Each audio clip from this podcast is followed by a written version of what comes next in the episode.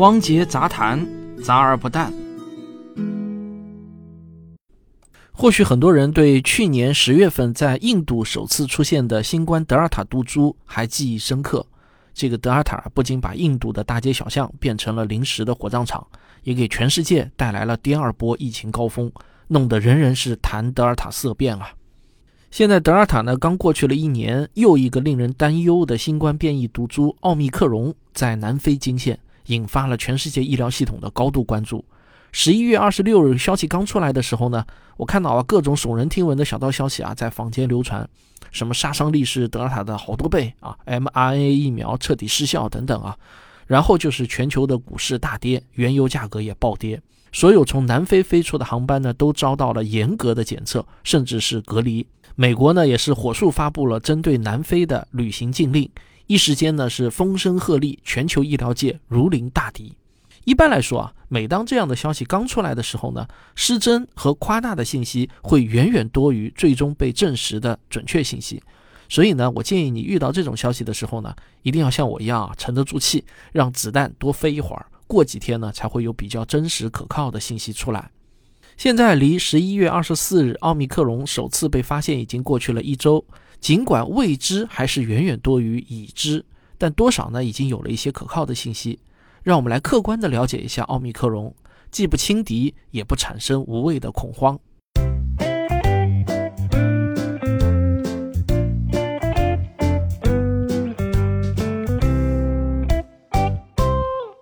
我们先来了解一下这个病毒变异到底是怎么回事儿。现在呢，你可以想象自己呢缩小到跟病毒差不多大小，站在新冠病毒面前啊，仔细端详一下这个已经折腾了地球两年的小东西。新冠病毒的样子呢，就好像是一个长满了短柄的小球。如果把这个小球给剖开，那么你会看到里面有一根蜷缩成一团的大分子长链。这根长链呢，就是病毒的遗传物质，但它不是我们熟知的双螺旋结构的 DNA，而是一根单链。科学家们就把这根单链叫做 RNA。它的外形呢，就好像是你取出半条拉链，然后呢，给它捏成一团。那这半条拉链上啊，大约有三万个不同的碱基构成的齿，齿的排列方式啊，就相当于是病毒制造自己的程序。病毒每次复制自己，就要先复制这半条拉链，然后在它的指挥下继续制造包裹自己的外壳和外壳上面长出的那一个个短柄。换句话说呢，拉链上的那些齿的排列顺序，决定了病毒最终长成什么样子。但因为一些千奇百怪的原因啊，比如病毒在复制拉链的过程中，哎，突然被宇宙射线的一个光子给击中，或者呢被一个横冲直撞的其他的化学分子啊给撞了一下，这个复制呢就有可能会出错。这些错误完全是随机出现的，没有任何规律可循。大多数复制错误会导致病毒畸形并死亡。但偶尔会有一些错误不影响病毒的完整性，反而会使得病毒的外形发生了一些对病毒自己而言啊还挺不错的变化。那这些变化呢就会被遗传下去。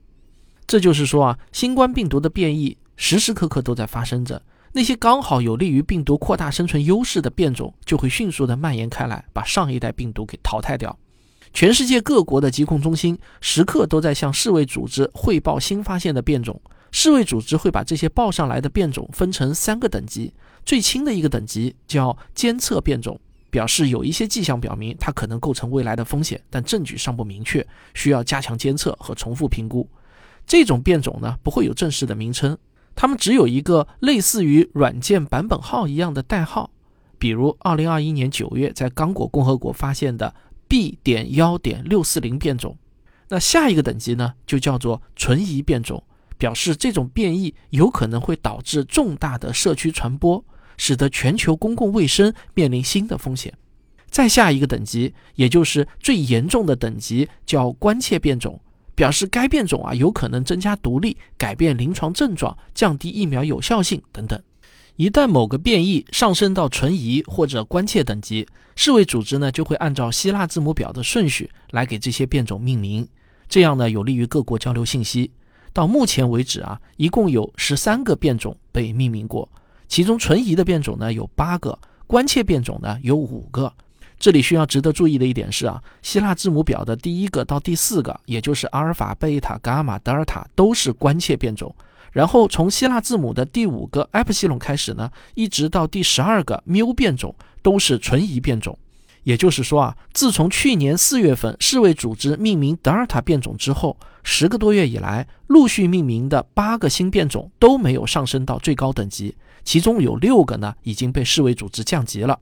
二零二一年十一月二十五日，在南非卫生部的新闻发布会上，研究人员宣布了一种新的病毒变种。这个变种一出来啊，立即就被世卫组织列为最高风险等级，以希腊字母奥密克戎命名。这个速度快的简直是不可思议。这是第十三个被命名的变种，这就好像啊，本来已经趋于平面的湖面，突然呢就被扔下一块巨石，立即在全世界掀起了轩然大波。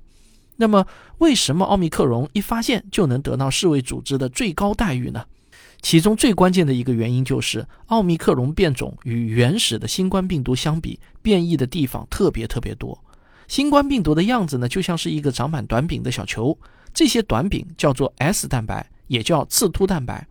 这些刺突蛋白的作用就如同它们的名称一样，可以刺入人体的细胞，使得病毒能够钻入到细胞核中。而我们人体的免疫系统就是识别出这些刺突蛋白的形状，生成抗体。这些抗体呢，就好像可以给刺突蛋白扣上一个量身定制的帽子，让它们失去破坏力。假如刺突蛋白的形状发生了变化，那么就有可能让我们的抗体失效，这个你可以理解为头型变了，帽子自然呢也就戴不上去了。奥密克戎至少有三十二处变异，而之前的德尔塔呢不过是两个。但这里呢我需要澄清一个广泛存在的误解，所谓的三十二处变异啊，指的是通过基因测序发现奥密克戎的那半条拉链上的齿与原始的新冠病毒相比，有三十二个齿发生了变化。但是这并不代表奥密克戎的刺突蛋白外形变化一定会大过德尔塔。也就是说啊，程序代码的变化虽然有三十二处之多，但最后运行的结果那不是必然就只比改动两处代码会更大。我们只能说发生更大变化的可能性更高了，但这和确定发生了更大的变化还是有本质差别的。目前来说啊，奥密克戎出现的一切后果都只能用可能性来描述。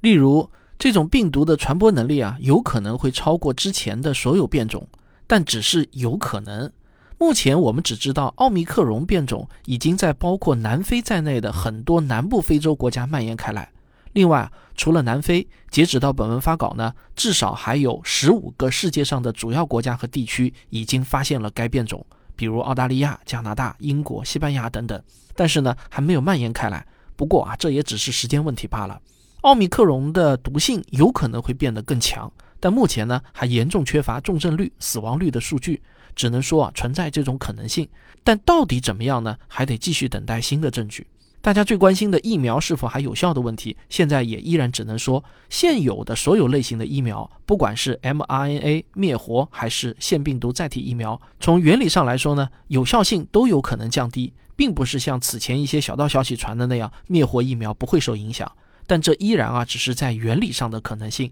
并不是已经有证据表明。最后呢，我想谈一点我个人的观点。我认为呢，奥密克戎对全球的抗疫形势并不会产生重大的影响。首先呢，对中国来说，奥密克戎几乎不会改变什么现状，因为我国一直实行严格的清零政策。奥密克戎尽管变异的位点很多，但它依然还是新冠病毒，现有的核酸检测试剂并不会失效。所以呢，中国怎么对付德尔塔变异，就还是怎么对付奥密克戎变异，在政策和技术手段上都不必被迫改变。对付德尔塔有效的防疫措施，对付奥密克戎也依然是有效的，这一点呢不用怀疑。然后对欧美主要国家的影响也不会很大。有些人说，欧美主要国家现在已经躺平了。假如奥密克戎让辉瑞、莫德纳疫苗的效力大大降低，那岂不是又等于一夜回到解放前吗？我认为并不会。因为 mRNA 疫苗啊，它的优点之一就是可以针对新的病毒类型快速的重新设计。时间关系呢，我不展开原理阐述。总之啊，如果发现现有疫苗的效力大大降低，那美国呢是有能力在几星期之内就重新设计出针对奥密克戎的新疫苗，并且呢迅速的实现量产。最后啊，辉瑞和默克公司已经研发出来的新冠特效药莫努匹韦和帕罗维德的药效也不会受到影响。因为这些药物从原理上来说呢，它不受刺突蛋白变异的影响，而这些特效药已经被证明对降低重症和死亡率有明显的效果。所以呢，我的观点是啊，大家也不必过于恐慌。最大的可能性呢，就是过几个月啊，奥密克戎就被我们遗忘了，大家该干嘛还干嘛。那么，您希望我的预言成真吗？大家可以留言告诉我。好，这就是本期的汪杰杂谈，我们下期再见。我的新书《文明的火种》，人人都可以像科学家一样思考，已经在各大网络书店全面上市了。这是我过去几年中所有阐述科学精神和科学思维的文章精选集。有些话，如果你自己无法开口对亲朋好友说，就可以赠送我这本书，你懂的。